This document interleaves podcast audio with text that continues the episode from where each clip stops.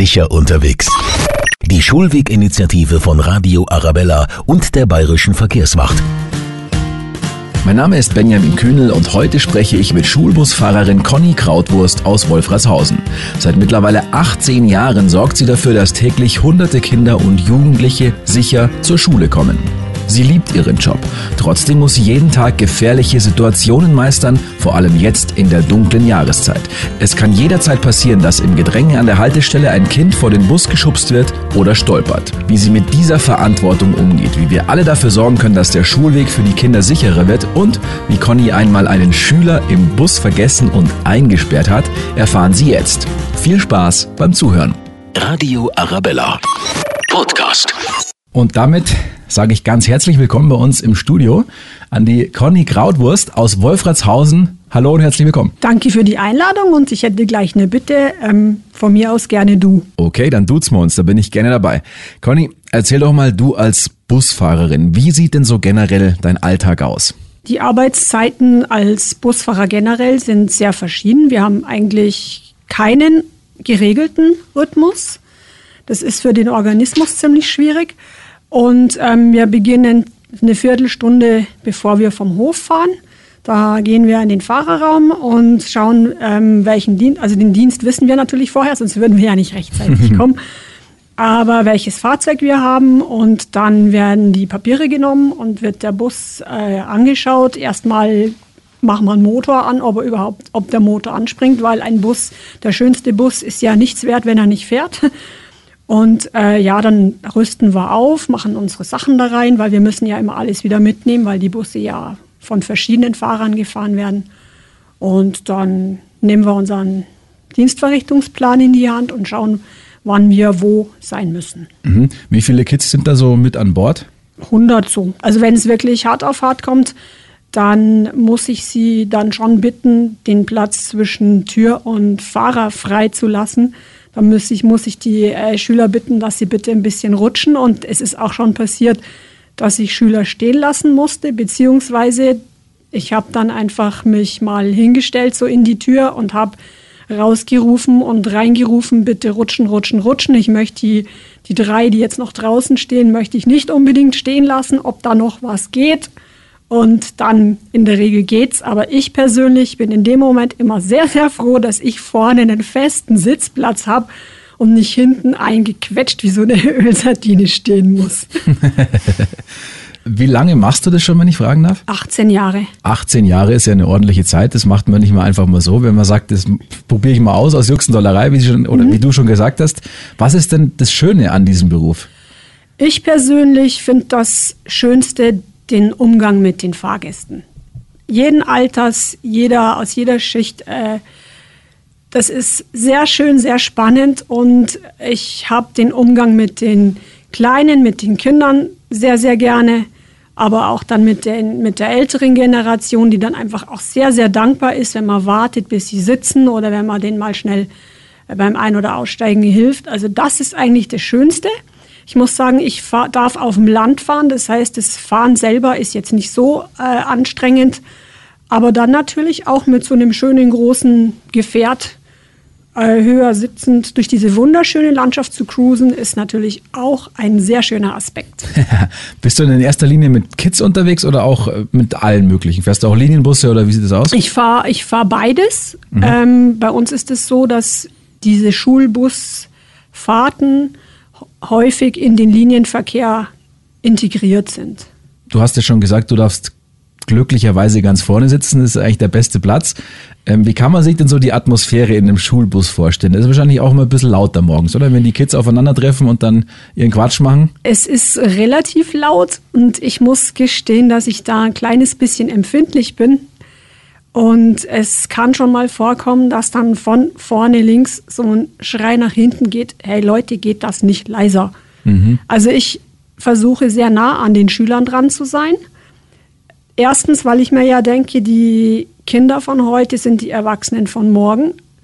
Dann denke ich mir immer, die haben ja auch Stress. Ich habe immer den Fehler gemacht, früher die, die Schüler in einen Topf zu schmeißen, aber da gibt es die Lauten, da gibt es die Leisen, da gibt es die Schüchternen, da gibt es die Frechen, da gibt es die, die äh, gerade nicht so gut drauf sind.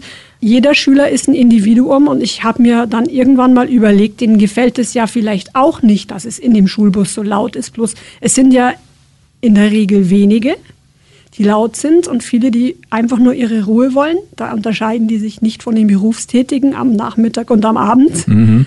Und ich versuche schon eine gute Atmosphäre in den Bus zu zaubern, weil ich mir denke, wenn sich jeder wohlfühlt, wir reden immer von der Verkehrswende, wenn sich jeder einigermaßen wohlfühlt, dann äh, kommen sie auch wieder. Ja, was muss man denn mitbringen, wenn man jetzt wirklich Schulbusfahrerin oder Schulbusfahrer werden möchte?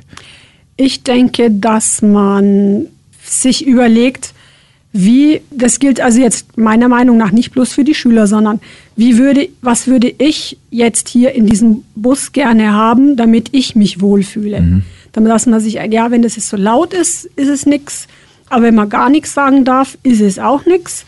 Also einfach so ein bisschen Empathie und ein bisschen Fingerspitzengefühl für die Situation. Gibt es in, in diesen 18 Jahren, ist ja doch eine relativ lange Zeit, irgendein Erlebnis, eine Geschichte, wo du sagst, das werde ich nie wieder vergessen?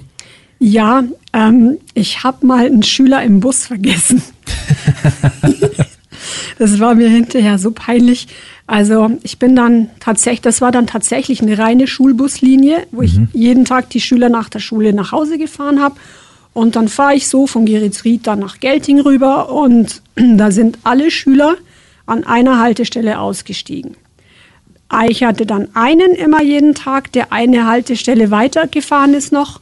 Und dann stehe ich da so und ähm, schau, stehe vorne bei mir so und schau über die, über die Sitze drüber.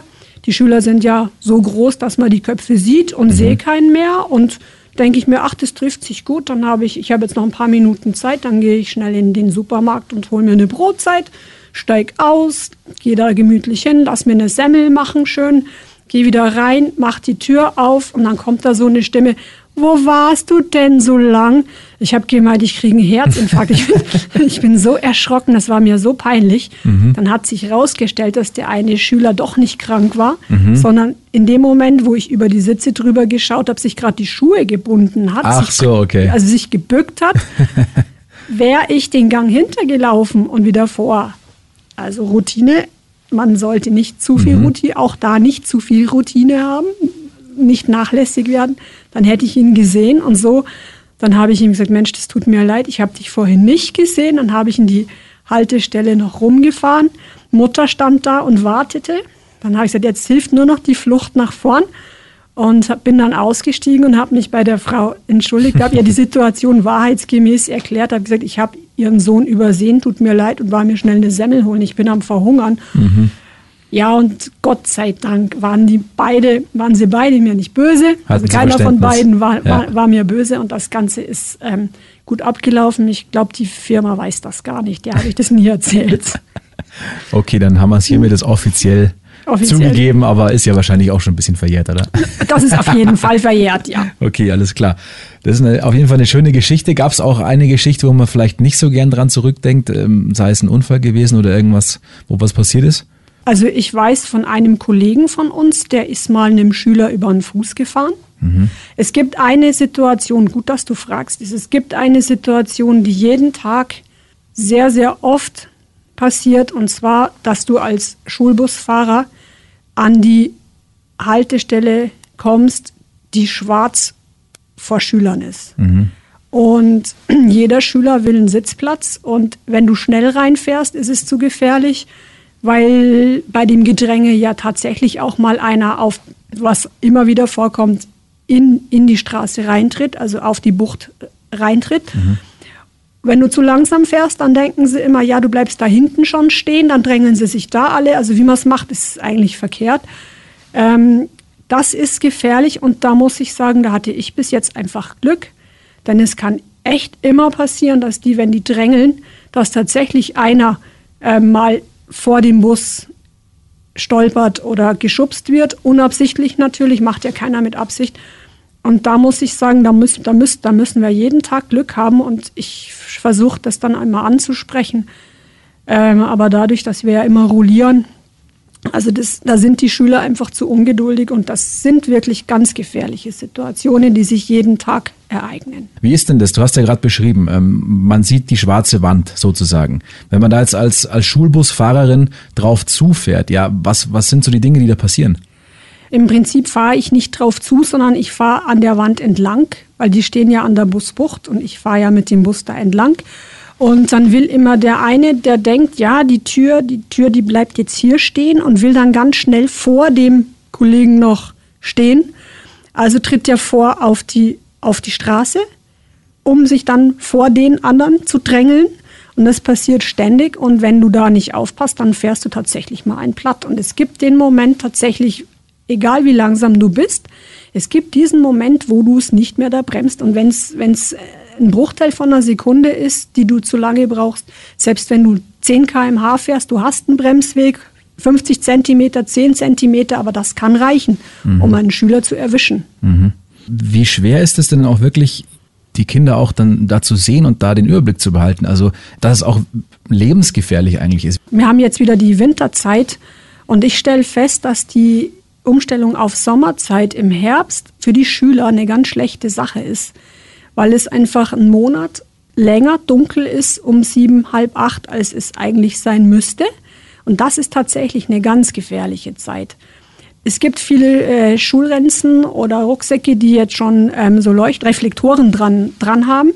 Es gibt einige Schüler, die sich tatsächlich, die haben sogar zum Teil Warnwesten an. Also da gibt's, es gibt schon die ersten, die das so begriffen haben und denen bin ich immer sehr dankbar im Prinzip, wenn so ein Pulk unterwegs ist und es, es ist einer dabei oder eine Schülerin dabei, die beleuchtet ist, beziehungsweise mit Reflektoren ausgestattet ist, dann ist man ja da schon mal aufmerksam. Ich persönlich fände es super, wenn mehr, mehr Schüler oder alle sich so kleiden würden, wobei das ja wieder uncool ist. äh, ich denke mir, dass da die Eltern vielleicht auch eine wichtige Aufgabe haben. Also wäre so die Lösung wirklich ja, hellere Klamotten und reflektierende Kleidung auch? Ich bin der Meinung, ja. Vielleicht auch der, jeder Erwachsene im Prinzip. Ich habe selber an mir festgestellt, als ich da mal drüber nachgedacht habe, ich habe auch fast nur dunkle Klamotten. Ich habe mir jetzt tatsächlich eine Weste, eine, eine reflektierende Weste gekauft, die ich jetzt bei Dunkelheit über meine Jacke drüber ziehen kann, weil ich mir gesagt habe, ah, kann man natürlich die Kinder bitten oder jeden Fahrgast eben bitten. Aber B, äh, man sollte vielleicht auch mit gutem Beispiel vorangehen, gerade als Erwachsener, weil die Kinder doch sehr viel durch Imitation lernen. Mhm. Also die Dunkelheit und der Nebel, das ist eine richtige Gefahr. Mhm. Vor allem beim Abbiegen ganz blöd, weil also ich habe ja Licht. Ich fahre ja mit meinem Bus und das, der Bus hat Licht. Das heißt, wenn, wenn, wenn jemand tatsächlich einige Meter direkt vor dem Fahrzeug steht, das sieht man ja dann auch. Aber wenn man dann abbiegt, wenn ich jetzt rechts abbiege und von rechts einer jetzt über die Straße rennt, der auch noch dunkel angezogen ist, dann denke ich, da habe ich gar keine Chance. Mhm. Und man muss sich als Fußgänger oder Radfahrer immer wieder klar machen, der kann mich nicht sehen.